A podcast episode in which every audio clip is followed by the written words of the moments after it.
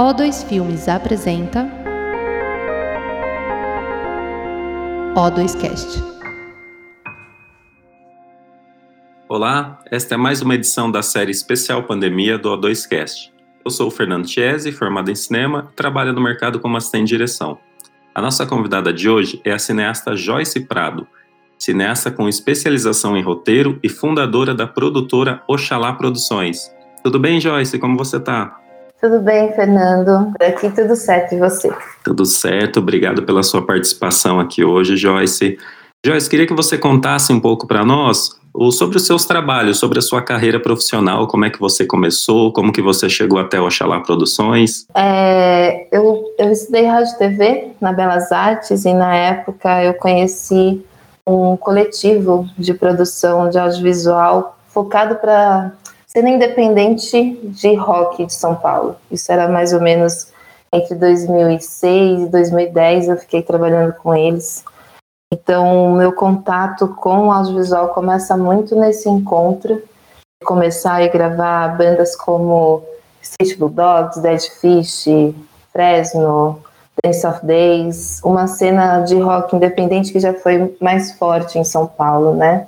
E aí, quando é 2008, eu começo em uma pesquisadora de imagem, sempre com interesse de trabalhar com cinema, mas ainda sem compreender como que vai ser esse início e como, como entrar nessa área, porque existe uma dificuldade também a gente fazer os contatos certos para começar a prestar serviço dentro da área de cinema.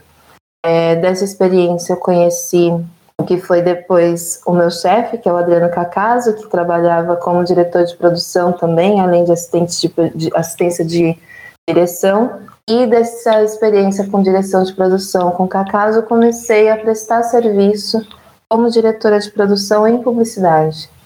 Então, entre 2012 até 2017, mais ou menos, fiz bastante direção de produção de publicidade, só que paralelamente mantendo os meus projetos autorais. Então, começando ali em 2006, ter contato com aquelas câmeras é, ainda mini DV, Handicam, depois da SLR, e depois aprendendo a editar também, aprendendo a editar som, tudo isso numa dinâmica mais autodidata junto com esse coletivo. E quando é em 2013, conheço a Thalita Oshiro e a gente desenvolve o projeto Fábula de Voita. Encaminha para o edital Carmen Santos, somos contempladas, e esse é o meu primeiro curta, que, era, que é live action com animação. A gente filma no final de 2014. Foi um curta que realmente foi um, um divisor de águas dentro, dentro da minha carreira e também dentro do que eu compreendo de de propósito mesmo de realização como cineasta. É, é um curto que fala sobre o racismo na primeira infância. E dentro do processo de busca de elenco a gente conversa com muitas crianças que enfrentam as situações semelhantes nas suas escolas, não é nem muitas, todas as crianças que a gente conversou, porque a gente buscava um casting com crianças com cabelo natural. E a situação da personagem era muito semelhante à situação que as crianças viviam no seu dia a dia. A partir disso, a gente fez um catarse também, além do Carmen Santos, né? Porque, como eu disse, a live action é animação, então a gente precisou de um, de um segundo aporte.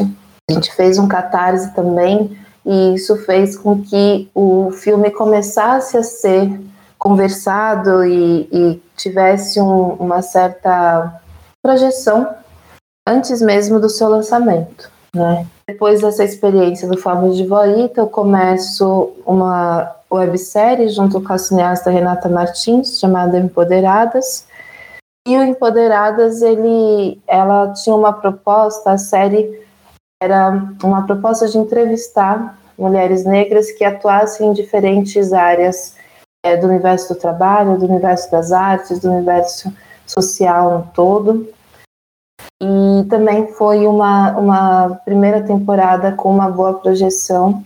E a Oxalá Produções nasce pela necessidade de se começar a abarcar essas, esses dois projetos, inicialmente, o Fábula de Voita e Empoderadas. Tudo isso sendo conciliado com a prestação de serviço como diretora de produção, freelancer, né? Foi muito importante justamente para também ter contato com outros perfis de set. É, que eram maiores, com uma outra infraestrutura de equipamento, e isso começa a ser também uma, uma maneira de, de compreender melhor é, a indústria do cinema no todo. É, fiz ficção também é, como diretora de produção, mas curtas-metragens, e fiz direção de produção de longa-metragem documental. Então, tudo isso começa a ser referência também para o desenvolvimento de projetos dentro da Oxalá, que desde 2018 consigo ficar mais dedicada à empresa. Assim. Esse programa, né, que mostrava a cena musical brasileira era o Papolog, correto? O Papolog veio posterior, sim, mas o Papolog eu fiz gerência de produção de conteúdos, fiz muitas entrevistas, muitos registros de show. É, no caso, o Papolog me conheceu a partir da atuação desse coletivo que chamava LB Vides, e aí eles contratam parte da equipe da LB Vides para começar a gerar conteúdo isso em um momento que a cena está muito em transição, né? Porque algumas bandas independentes começam a assinar contrato com grandes gravadoras, e isso começa, inclusive, a desmobilizar uma cena que era tão forte em São Paulo. É, acho que esse é um ponto, né, Joyce? É, hoje, tudo bem, as bandas elas né, conseguem nas redes sociais se projetarem e tal, mas é, parece que falta um pouco isso, né? Um, um, lugar onde junta todo mundo ali e vai atrás dessa cena alternativa, né? Dá oportunidade para artistas novos, né? O Papolog tinha um pouco essa proposta, assim, trazer é, visibilidade para artistas que já tinham um certo renome, mas pessoas estavam começando e dar uma democratizada um pouco nessa, nessa área. Tinha bastante, tanto que eles queriam unir é, artistas de mais renome, na época já tinha Michel Teló, já tinha o, o Lucas da família Lima, é, já tinha o Tijuana, e ao mesmo tempo aproximar bandas que estavam iniciando. E a ideia era justamente trabalhar com o público dessas, dessas bandas, desses artistas já reconhecidos, para fazer uma interlocução com essas bandas independentes, para elas saírem também de uma cena que fosse muito São Paulo, muito Sudeste, né? e atingir outros públicos. E a sua primeira experiência, então, na direção foi o Fábula de Voita, né? Como você disse, é um filme que mistura live action com animação. Como é que foi o financiamento dele? Ele foi, pelo, pelo que eu entendi, ele foi um financiamento coletivo via internet, assim? Você pode falar como foi essa produção? Quanto que ela custou? Em 2013, foi aberto o edital Carmen Santos. É, era uma política pública da Secretaria das Mulheres junto com a Secretaria do Audiovisual. Então, a gente recebeu uma parte do aporte desse edital, que foi de 45 mil reais. Era um curta que precisava ter até cinco minutos, de acordo com o edital. Mas depois a gente conduziu a campanha do Catarse justamente para uma complementação de finalização. Então, como a gente tinha que abrir sete e também finalizar a animação, aí ficava nos faltando mais ou menos 15 mil reais para conseguir fechar as contas, né?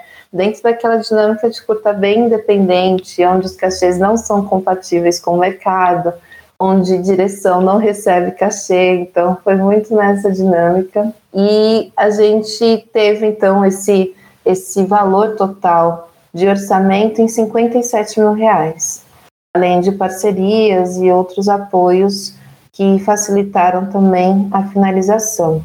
É, na época, a gente era um, era um edital CPF, inclusive, então também é uma coisa que não é mais tão usual pelo governo federal, né? E a gente contou muito com, com esses apoios mesmo de, de infraestrutura através da Cinevídeo, né? contatos que, de alguma forma, eu e Thalita já possuíamos por trabalhar com áreas de publicidade. E isso facilitou também. E o curta, ele foi, ele concorreu, ele passou em festivais nacionais, internacionais. Como é que foi a carreira dele, Joyce? Sim, o Fábula ele passou em muitos festivais nacionais voltados para a infância. Recebeu a menção honrosa no Festival Internacional de Florianópolis, né, de cinema infantil, FICE também concorreu a, outros, é, a outras premiações.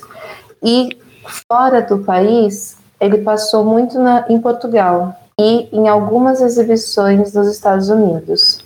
Ele teve uma recepção muito boa, principalmente nos festivais voltados ao cinema infantil, né? E incluso hoje continua recebendo convites de exibição.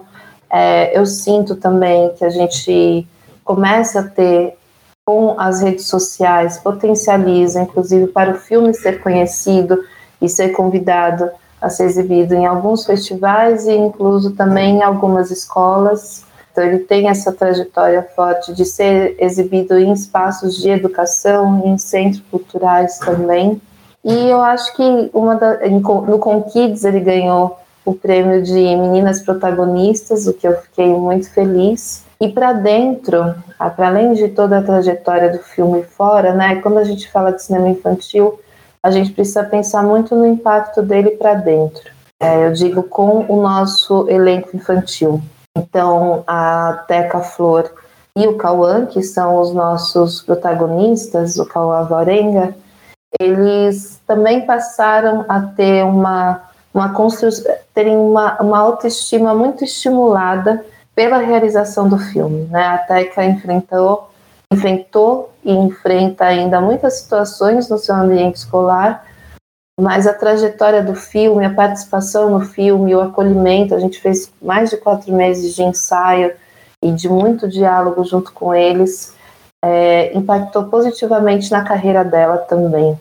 Ela se tornou uma modelo mirim de marcas conhecidas e, e isso fez com que eu sinto, né? Hoje ela já é uma moça de 14, 15 anos. Eu sinto que o filme fez com que ela conseguisse ter uma, uma relação mais afirmativa com a sua negritude e mais positiva também, né? Infelizmente a sociedade estimula muito as pessoas negras a é, verem a negritude a partir de um lugar negativo, a partir do lugar é, da discriminação. E a gente precisa falar também todos os aspectos positivos que giram em torno da comunidade negra também. É, eu acho que o bacana do filme é esse recorte que você faz, né, de pegar, a, como você disse ali, a primeira infância, né? O que que esse filme tem de pessoal, Joyce? Olha, o roteiro do filme, ele é muito, ele é assinado pela Tarita Oshiro, né? A gente conversa muito. Talita é descendente japonês, é uma mulher japonesa, assim, de descendência japonesa, né? E o pai dela é um homem negro. E o irmão dela nasceu com o cabelo crespo. E quando é essa infância, né, desse, desse universo de crianças de descendência japonesa e uma com cabelo crespo, então ele vivenciou muitas coisas é, relacionadas ao cabelo. Então, a maneira como as outras crianças apontavam e falavam. Ela também cresceu no Centro-Oeste, então o filme fala sobre Tuiuiu, fala sobre Tatu Bola, então tem uma questão da fauna da região, né? E quando a gente conversa e constrói essa, esse universo, essas personagens e até inclusive quais são os sentimentos que perpassam essa família, né? Então acho que tem muito da com relação à minha biografia tem muita relação com a minha família, que é uma família muito mais matriarcal, é, e o filme traz isso. É sobre mãe, vó e filha, é sobre como essas gerações buscam se apoiar é, e, e, buscam se ver também, como esse diálogo é necessário, né? Então isso é muito forte dentro da minha família e se tornou muito forte dentro do filme também, a relação entre as três personagens e ao mesmo tempo quando eu vejo a possibilidade da Teca, né, da Teca e das crianças que têm contato com o filme, de verem uma beleza dentro do seu fenótipo, dentro do seu cabelo natural, aí biograficamente eu me relaciono com a necessidade é, que eu tinha naquela idade de poder ter um conteúdo semelhante, né? É, eu acho que eu, eu, falo muito sobre as ausências, né? Acho que a população negra ainda tem muitas ausências de imagem. Então, existia e existem ausências de imagem de uma infância preta, de como a gente retrata essa infância e faz com que as crianças também consigam ter um referencial e uma representatividade dentro do audiovisual mesmo. Então, me identifico muito com essas imagens que eu sinto que foram feitas para Joyce com 5, 6 anos.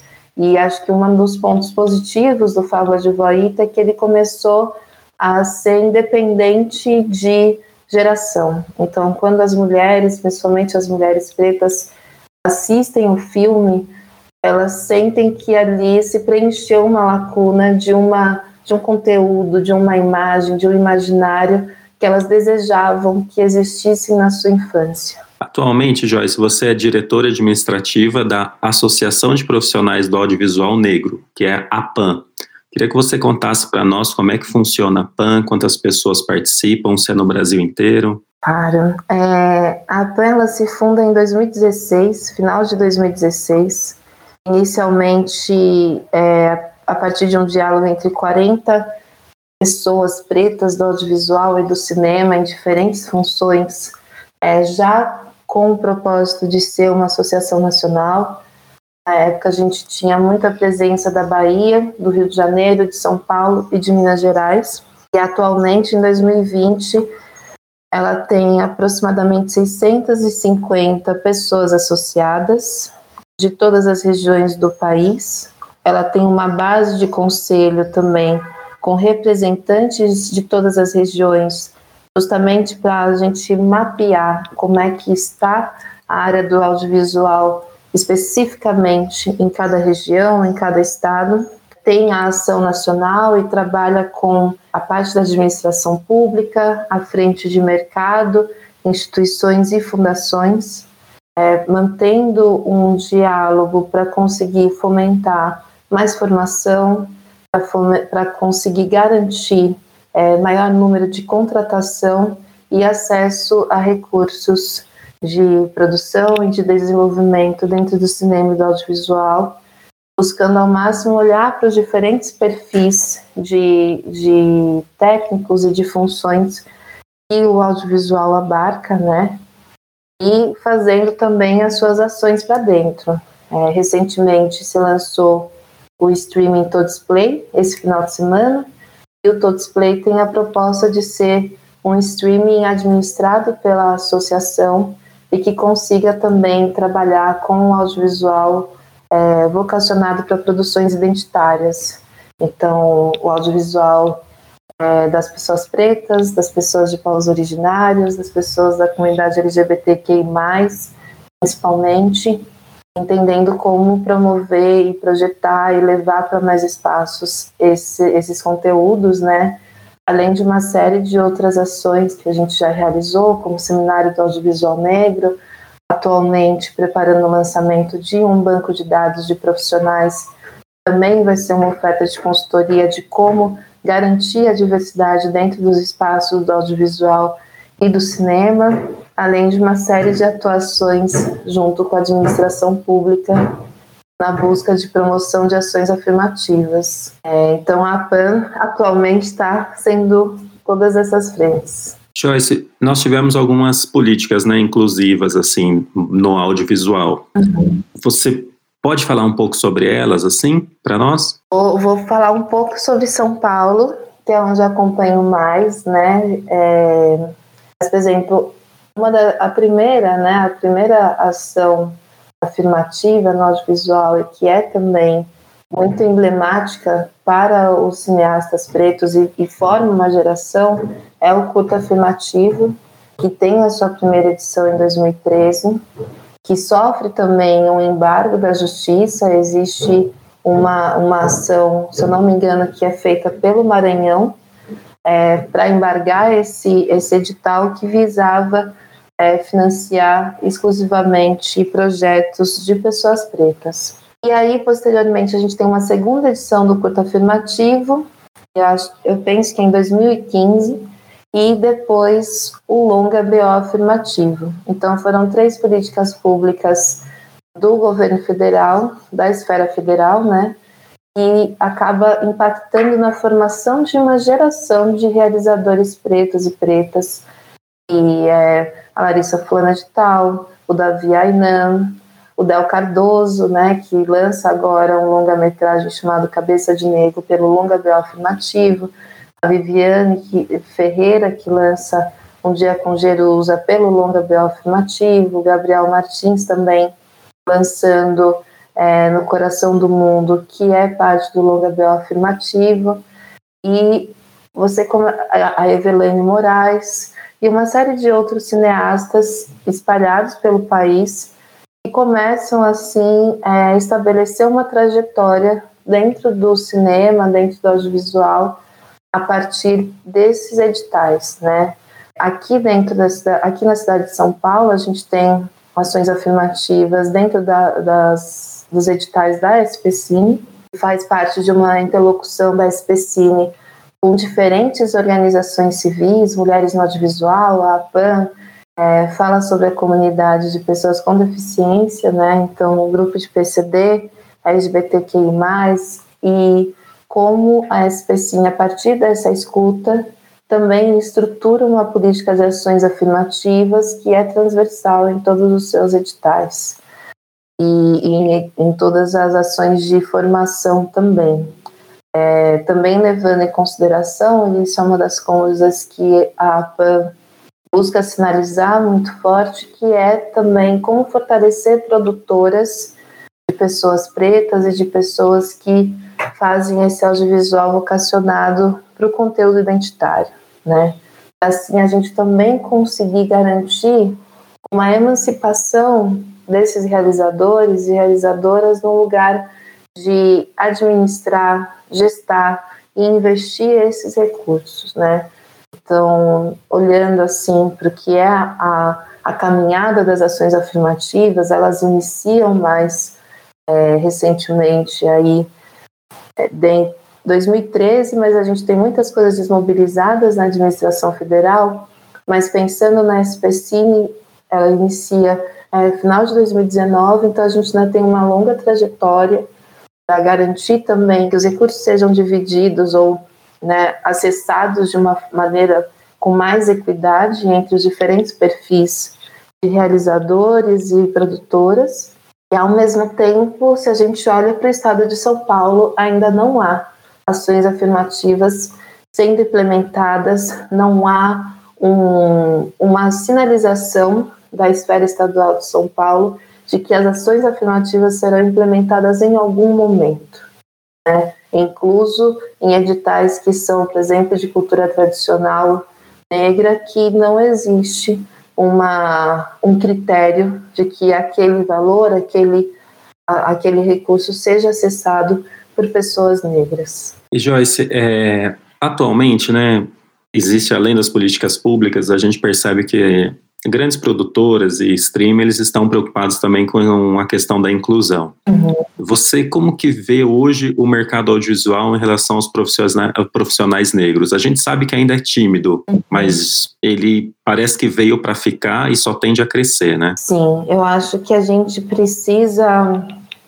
quando a gente fala sobre a promoção da diversidade, né, sobre o um maior número não só de pessoas pretas, mas de mulheres, PCD, e LGBTQI+, no todo, a gente precisa também começar a olhar para esse mercado e questionar aonde que essas pessoas vão ser é, acolhidas, vamos dizer assim, né? Para além dos cargos técnicos, para além dos cargos de estagiárias, estagiários, mas também é, dentro de espaços de tomada de decisão, né? Então, como direção, como produtoras executivas, como montadoras, né? Então a gente conversa muito é, quanto realizadoras e pessoas pretas, a gente conversa muito também sobre como que vai ser a inclusão, né, dessas pessoas dentro desse espaço do mercado. Ainda mais entendendo que quanto quanto maior uma produção, a gente também está falando diretamente de orçamento, de recursos, de, de como é, utilizar esses recursos, né? Então, quanto que esse mercado também vai olhar para essas pessoas como pessoas com conhecimento e trajetória para é, definirem ações né, de impacto e não para serem ali exclusivamente é, pessoas presentes na área técnica, que é muito importante, que é formação, que é presença. mas não pode ser o local exclusivo.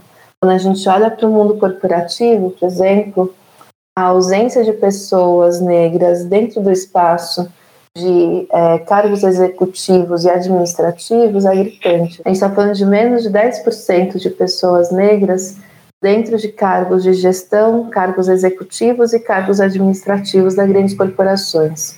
E se a gente fizesse uma pesquisa semelhante com o cinema e audiovisual, eu não me surpreenderia em encontrar um número inferior que esse. Né? Então, vejo com bons olhos todos os movimentos que estão acontecendo, só que também com as ressalvas de como que as produtoras e o mercado vai também garantir a recepção desses profissionais para além dos cargos técnicos e também como pessoas das áreas de tomada de decisão, das funções de tomada de decisão. Joyce, você né, dirigiu agora o longa Chico Rei Entre Nós. Ele participou do New Directors, New Films Festival em Portugal, e retrata a história de Galanga, né, que é um monarca do Congo que foi capturado por portugueses e escravizado em Vila Rica, aqui no Brasil. É, conta um pouco pra gente sobre esse filme. Ele vai agora passar no, na Mostra Internacional de Cinema, né? Isso, correto. O Chico Rei Entre Nós, ele, ele foi um convite, né? É, de uma produtora chamada Bradus Filmes. É, na época, eles já tinham um projeto para se falar sobre Chico Rei, mas a partir de uma perspectiva um pouco mais focada sobre quem foi e uma perspectiva de especialistas, historiadores, uma pesquisa um pouco mais formal sobre o tema, vamos dizer assim. E quando eles me convidam para olhar para esse projeto de novo, eles têm o desejo de compreender como continuam se existindo é, Chico Reis pelo Brasil, né, mas no caso em Minas e São Paulo, e como é que é a atuação dessa população negra é, contemporânea, né? E como isso dialoga com a população negra aqui presente na, no século XVIII, que é o período de Chico Rei. E o filme ele tem a, a, a proposta mesmo de, de revisitar alguns espaços que Chico Rei esteve, seja na, nas Minas, seja nas Irmandades, no Congado e na própria cidade de Ouro Preto. E a gente começa muito uma investigação sobre como, dentro da história oral, é, se fala sobre Chico Rei e, ao mesmo tempo, como as pessoas negras se organizam atualmente em torno desses espaços para garantir também é, uma continuidade desse legado e principalmente uma, uma continuidade de uma tradição e de uma proposta de emancipação mesmo, no sentido da gente construir espaços que garantam é, a promoção dessa cultura negra, que garantam é, um espaço de acolhimento para essas subjetividades negras.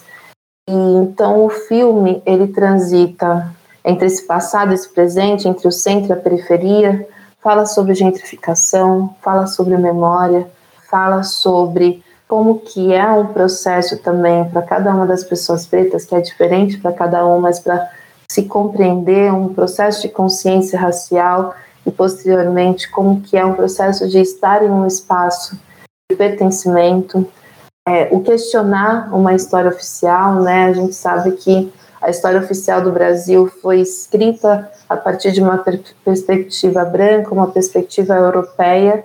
E como é que é essa história brasileira também, a partir de uma perspectiva negra e a partir da perspectiva também de povos que foram oprimidos dentro dessa terra.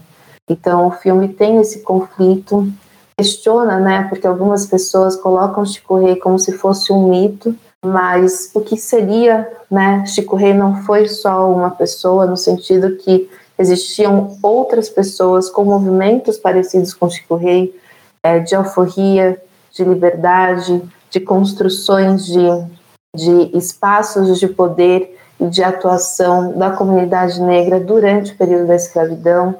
Então ele começa, o filme investiga todas essas, essas relações, né? A gente está falando também de uma relação de poder, a gente está falando também de espaços de construção coletiva, de memória e como esse sistema escravocrata continua, de alguma medida e de diferentes formas, sendo presentes na atualidade. Ouro Preto é uma cidade muito dividida entre o centro e a periferia. As pessoas não conhecem a periferia de Ouro Preto, mas a periferia de Ouro Preto é muito parecida com a periferia de São Paulo, que também tem muito dessa divisão centro e periferia, né? São Paulo é sobre centro e periferia e os tensionamentos que isso gera. Eu acho que é, é isso para comentar um pouco mais sobre Chico Rei entre nós é muito um desejo da gente começar a olhar para o passado é, de uma maneira mais humanizada, né? Sem olhar para esse passado como se não fosse relacionado a nós, como se não tivessem pessoas que, assim como nós, tinham desejos, tinham, tinham anseios, tinham movimentos, né? Movimentos sociais, movimentos políticos, movimentos diversos é a gente também entender que no passado, assim como hoje, existe toda essa, essa mobilização também. O seu longa, então, ele, ele vai do. Ele tem esse resgate histórico, mas ele mostra o que, que ecoou isso no presente, né? Você faz um contraponto, então, mostra um pouco a consequência disso, é isso? Isso, isso. Ele faz esse resgate histórico. A gente começa falando muito sobre quem foi Chico Rei, mas também sobre esse período, né? E depois a gente relaciona com é, esses espaços no presente. A gente entra dentro dos espaços das minas, os guias atualmente, né? A gente conversa com alguns guias e eles têm atualmente um, um propósito muito forte é, de garantir que a de narrar mesmo o que era aquele espaço das minas no sentido do conhecimento trazido poucas pessoas sabem que quando eles trazem as, os africanos da costa da mina, né? Então, no, no, na dinâmica do tráfico negreiro, é porque ali na costa da mina você já tinha uma exploração de minerais de mais de 4 mil anos. Então, na verdade, você está trazendo conhecimento, você está trazendo é, engenheiros, né? Pessoas capacitadas para realizar essa exploração só que numa dinâmica de trabalho escravo, né?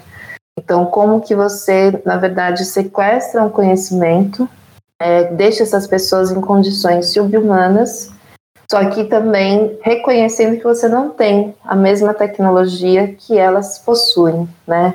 Então, essa dinâmica de, de dominação e principalmente que as pessoas entendam que quando a gente fala da, do período da escravidão, quando a gente fala sobre o sequestro de africanos para o Brasil e para outros países da América, a gente está falando de trazer conhecimento. Essas pessoas traziam conhecimento que não era o mesmo conhecimento que era da Europa.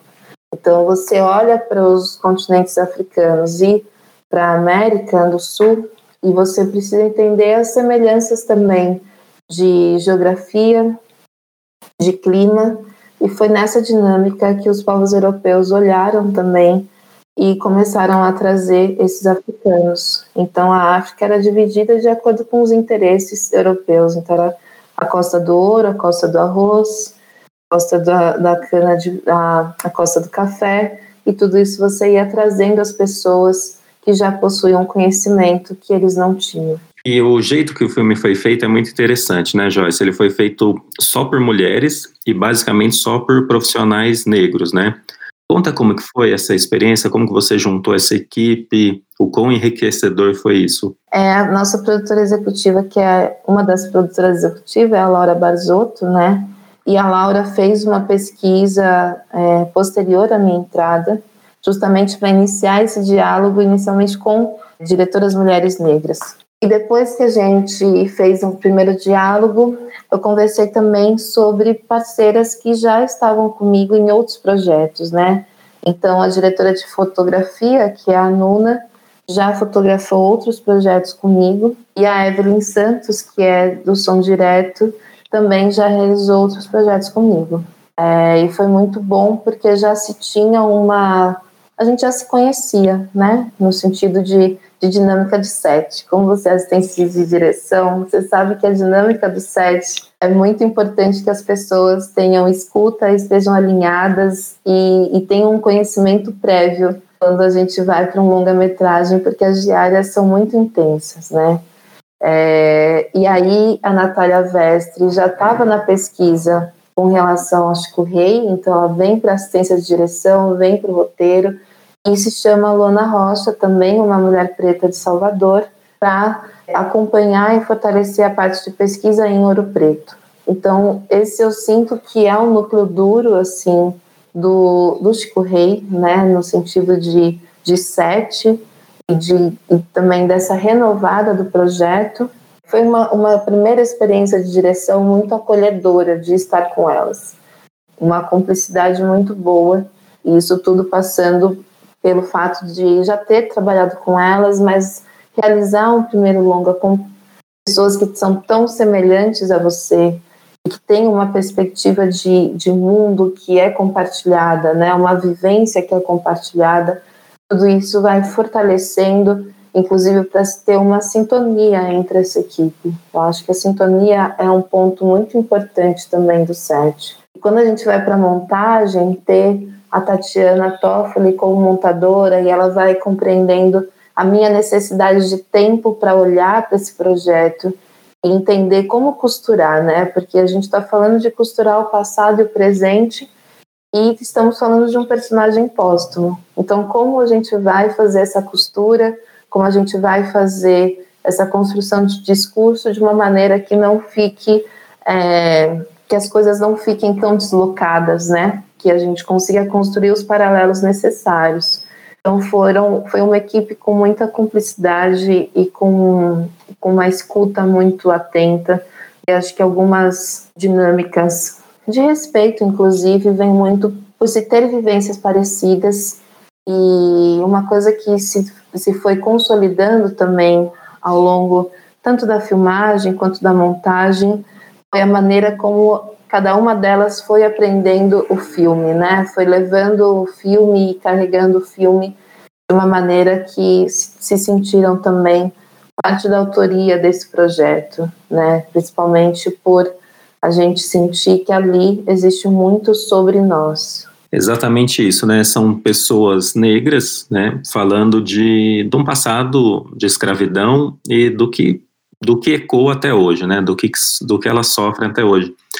É um filme mais realista, mais honesto, Joyce, vamos dizer assim? É, é uma pergunta complicada, né? Porque o realismo é uma pergunta complicada também, ser mais realista. Ele, eu sinto assim, com relação um pouco dos meus outros projetos, né? É, o Chico Rei se relaciona muito com um projeto anterior chamado Cartas de Maio.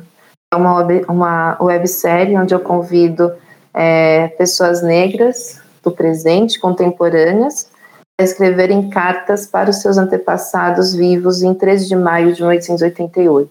Então, nesse projeto, foi muito interessante entender a maneira como a gente não, como a gente não é estimulados a olhar para esses antepassados como indivíduos e não como um grupo de pessoas, não como uma massa de pessoas.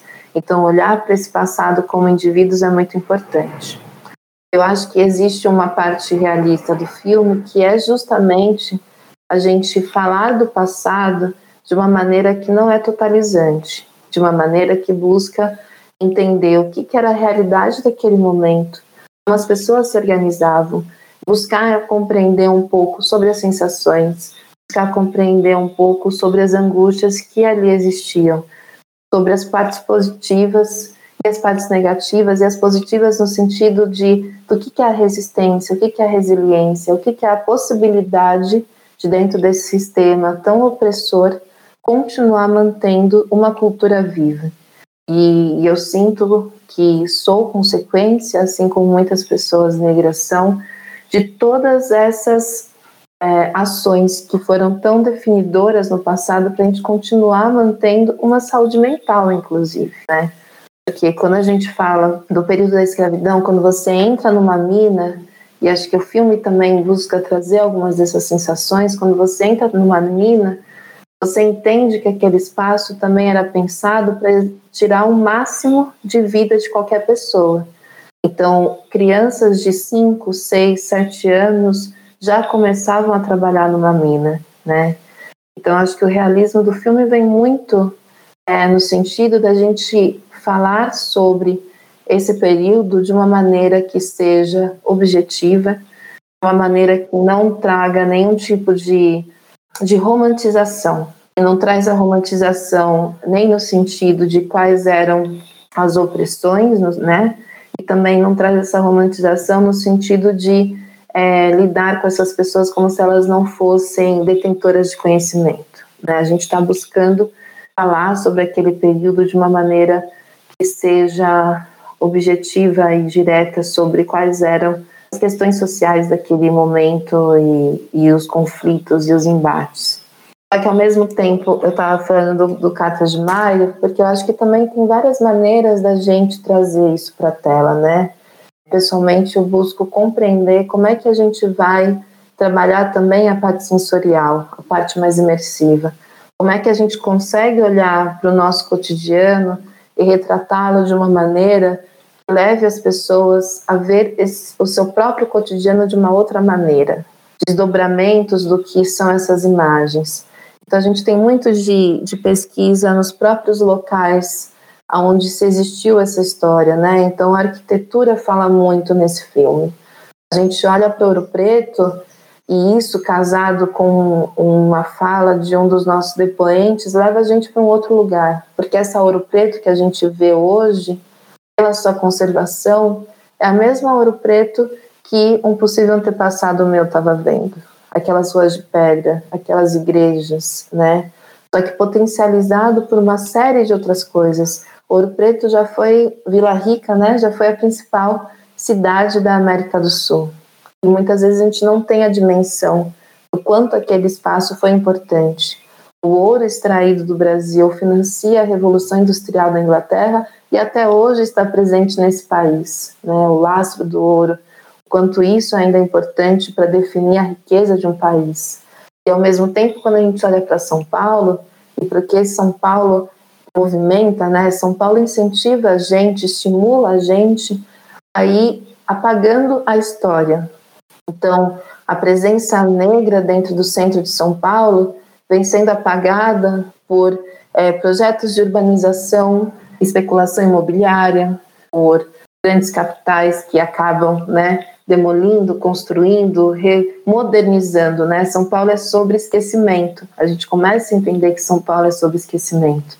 Então, acho que isso é uma, é uma maneira também de, de ter uma, uma perspectiva realista, mas que ao mesmo tempo consiga trazer esses desdobramentos. Não é, não é só sobreviver, por exemplo, a Praça da Liberdade. É sobreviver e olhar a Praça da Liberdade, entender que ali já foi um pelourinho, entender que ali agora se fala como se fosse um espaço da comunidade é, oriental só que muito da gentrificação, muito do apagamento da memória da população negra de São Paulo está só na imagem dessa Praça da Liberdade. Então, como é que a gente vai desdobrando e vai cada vez mais é, revelando um pouco mais sobre quem somos a partir de uma imagem?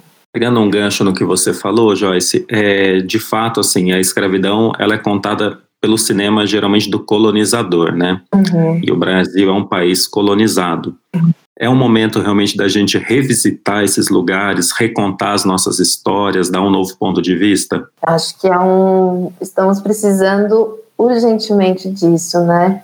É, eu sinto que a gente vive um, um impacto das políticas públicas, principalmente de acesso às universidades, então, cada vez a gente consegue garantir também um, uma, uma população mais diversa realizando cinema e audiovisual. E a partir disso, a gente também tem é, outras narrativas, contranarrativas, que passam a questionar o que é a narrativa hegemônica, né? De colonizadores, de descendentes desses colonizadores. Então, como é que a gente começa, é, nesses últimos anos, e, por consequência, também dessa formação, questionar o que já foi produzido, né? E questionar, incluso, dentro de diferentes esferas, não só do cinema e do audiovisual, o conhecimento que está sendo difundido. e isso se torna cada vez mais importante porque eu sinto que o Brasil é, precisa se falar de muitas coisas.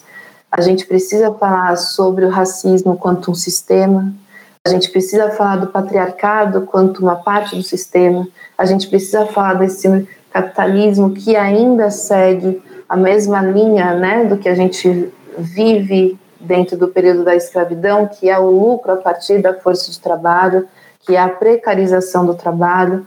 Então, como a gente não consegue ultrapassar essa desigualdade, né? No filme a gente fala se em mil, no final de, do século XVIII, quando faz o lastro do ouro, 8% da população detém a riqueza do país. E atualmente, quando a gente olha para o Brasil, também estamos ainda nesses 8% da população detendo a riqueza do país, né? no sentido que 8% detém a mesma riqueza de 92% da população. A partir do momento que a gente começa também a ter mais diversidade dentro dessa produção audiovisual, a gente também passa a ter outros pontos de vista e outros questionamentos. Acredito que a tela também foi feita para a gente ter conflitos, né? Conflitos de discursos e de perspectivas, só que ela não pode ser imperativa no sentido da gente só ter uma perspectiva, né? Acho que a gente precisa conseguir garantir essa equidade de acesso para também garantir com que os nossos debates quanto sociedade se potencializem. Isso se torna cada vez mais urgente porque a gente está entendendo que não está dando mais conta. A gente vive também uma série de, de decadências de sistemas políticos, né? De sistemas políticos, de sistemas produtivos, de sistemas sociais. Então, como é que a gente vai voltar a se ouvir para entender como caminhar daqui em diante, no sentido de eu não gosto de ser pessoa que só fala o que eu não quero. Eu também quero ser a pessoa que pensa o que é positivo, como é, qual que é a proposição, né? O que vem depois. A gente já está mapeando as coisas que não estão funcionando, mas quando é que a gente vai começar também a sentar e a propor outras possibilidades quanto sociedade? O Chico Rei Entre Nós, né, seu primeiro longa, você cineasta, mulher negra, e, como eu disse, né, ele está agora no, no nosso festival e com certeza vai fazer uma carreira brilhante por aí. É uma vitória, Joyce? A gente pode ter esperança de que realmente as coisas estão mudando e a tendência é continuar? Olha, é... eu tô, tô me apegando a isso, tô me apegando à perspectiva de que as coisas estão mudando. É, eu acho que essa mudança depende muito da sociedade civil e ela acontece por conta disso, por conta das nossas é, mobilizações, das nossas pressões. É, cada vez mais eu sinto que as pessoas compreendem a importância da presença de diversidade dentro da administração pública, quanto representantes, quanto políticos, porque a gente não consegue mais continuar sendo moldados por uma sociedade que busca atender o interesse de um, apenas um grupo social, que são os homens brancos cis. Né? Então, o patriarcado é sobre isso. Então, como é que a gente vai também querer a queda desse patriarcado e, ao mesmo tempo, como é que a gente vai colocar o racismo estrutural como um ponto fundante dessa sociedade, sabe? Como você disse, uma mulher negra que está lançando seu primeiro longa-metragem é, dentro de um país onde existiu né, uma lacuna de mais de 20 anos entre Adélia Sampaio e o lançamento da Camila de Moraes no, nos cinemas, com o caso de Homem Errado. Então a gente ainda precisa entender como é que a gente vai fazer para que não se para que não haja exceções, né? Porque eu sou uma exceção. Eu sou uma exceção, Viviane Ferreira é uma exceção, Camila de Moraes é uma exceção, Glenda Nicastro é uma exceção e outras que estão aí na produção do seu primeiro longa são exceção. Como é que a gente pega e consegue contar em uma mão o número de mulheres negras que já lançaram longa-metragem? Então, a gente ainda está na dinâmica da exceção e a minha mobilização é para que a gente se torne uma comunidade, uma população de realizadoras, não mais algo que caiba numa mão, mas algo que eu não saiba listar todas as mulheres negras que já lançaram um longa dentro da trajetória do cinema nacional. Acho que olhando um pouco o mundo hoje, né, Joyce, é, a gente tem o Pantera Negra, né, o primeiro super-herói negro ali, realmente retratado no cinema com longa próprio. Daí você vê o Lewis Hamilton na Fórmula 1 fazendo sinal de Wakanda, né? Jogador de futebol, a Maju Coutinho aqui, quando anunciou a morte né, do ator do Chadwick Boseman, ela fez o sinal também. E a gente vive esse momento lá nos Estados Unidos, que até hoje, né, as manifestações depois da morte do George Floyd. E essas causas são muito, estão sendo abraçadas pelos brancos também, né? É, parece que a gente está vivendo um, um, vento favorável não só para uma conscientização em, é, focada, mas sim talvez mundial, né? É, eu acho que é isso, né? Quando a gente olha para os Estados Unidos, eles conseguem o que acontece lá é importante também porque mobiliza o mundo, porque a gente está falando de um país que define muito sobre a cultura mundial, né?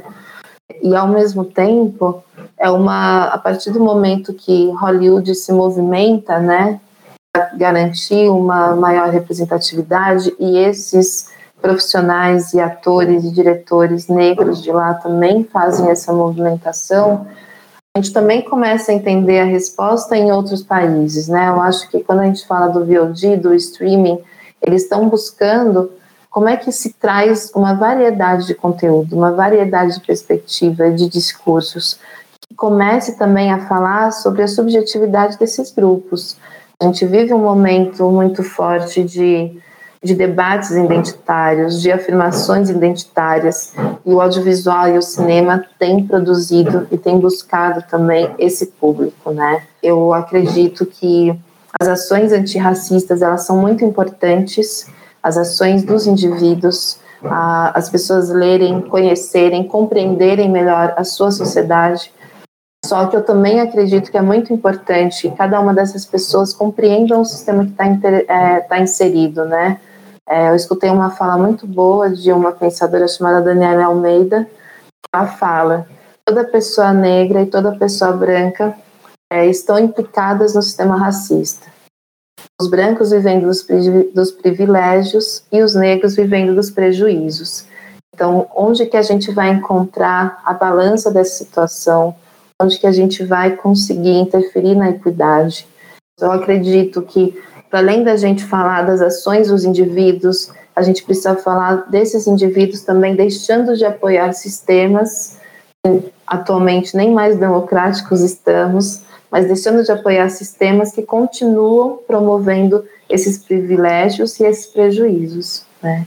Então, quando é que a gente vai começar também a ter ações de pessoas de grupos não racializados, ter ações de pessoas brancas e de pessoas que não são racializadas em suas comunidades mundo afora, para que também se tenha uma mudança dentro dos seus sistemas políticos e sociais. Porque é isso que também é muito importante, além de todas as ações que cada indivíduo pode ter com relação à sua leitura, à sua formação, à sua busca por mais conhecimento dentro do tema, a gente também precisa ter pessoas comprometidas em mudar os seus sistemas políticos, os seus sistemas sociais, os seus sistemas econômicos, porque é isso que vai transformar uma comunidade. Né? A gente está falando de mudar comunidades, de mudar populações, de mudar sistemas que atingem a todos. Então, todas essas movimentações são importantes, quanto indivíduo e quanto indivíduo social. Um dos cineastas mais aclamados né, de Hollywood hoje é o Jordan Peele, né, diretor negro que escreveu Corra, e ele foi né, o primeiro negro a receber o Oscar de melhor roteiro. E o Corra é um filme que retrata a questão racial, né? Então, assim, a, a importância de se olhar para tudo que ele está fazendo também ecoa aqui, né? Ele abre portas, assim, é um cinema que veio para se estabelecer, né? Sim, eu acho que o, o Jordan, ele acaba... Eu acho que ele traduz muito do, do terror, da vivência das pessoas pretas dentro desse sistema, né? Então, ele acaba realmente renovando o gênero do terror, né? E tornando aí uma referência muito forte de, de como é que a gente volta, né? Quanto realizadores também, a olhar o cinema de gênero, mas entendendo como é que a gente dá um, uma perspectiva de, de vivência de pessoas pretas dentro desses gêneros.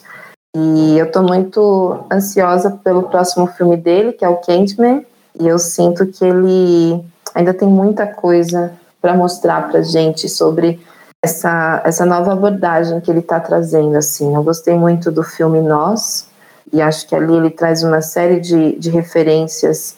A Lupita traz uma série de referências de uma atuação, dialoga muito com os Nickelodeons, dialoga muito sobre a representação das pessoas pretas no início do século XX e como isso acaba sendo um, um recurso estético muito interessante para a gente até entender o quão aterrorizante era aquilo também. Joyce, eu queria saber quais são os seus próximos projetos. Agora você está com o Longa, né? E o que, que, mais vem por aí? É, no ano que vem eu vou rodar um curta, meu segundo curta de ficção, chamado Calmon. Ele é um curta que fala muito sobre a experiência da maternidade negra, aí dentro do, da década de 70, pensando muito como as mulheres negras não têm a possibilidade de vivenciar a maternidade, seja pela dupla jornada, seja pela pelo período, né, o longo período que continua existindo dessas mulheres que deixam seus lares para tomar conta da família de outras pessoas, dormir no trabalho e fala sobre como isso atinge para dentro a construção de relação entre mãe e filha, né? Então acho que esse é o próximo projeto para 2021. Então a gente deve rodar no primeiro semestre e desejando o lançamento é, no final do ano Além disso, dentro da produtora, a gente tem o desenvolvimento de um longa chamado Sião, também visa buscar a captação no próximo ano, e há um longa que é Brasil e Portugal, junto com o diretor Bruno Ribeiro, e a gente já foi para alguns espaços de, de mercado e alguns espaços de laboratório com ele. Então, dentro da área de cinema, esses são os dois próximos projetos mais, mais relevantes assim da produtora e meus também.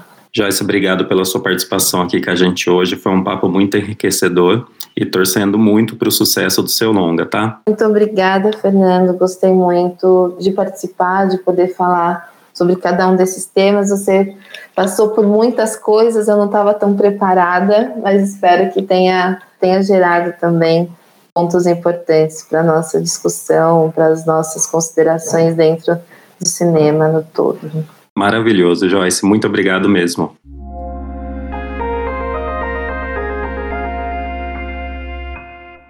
Esse foi o O2Cast, com episódios publicados semanalmente. Siga a O2 nas redes sociais para saber mais. Até a próxima!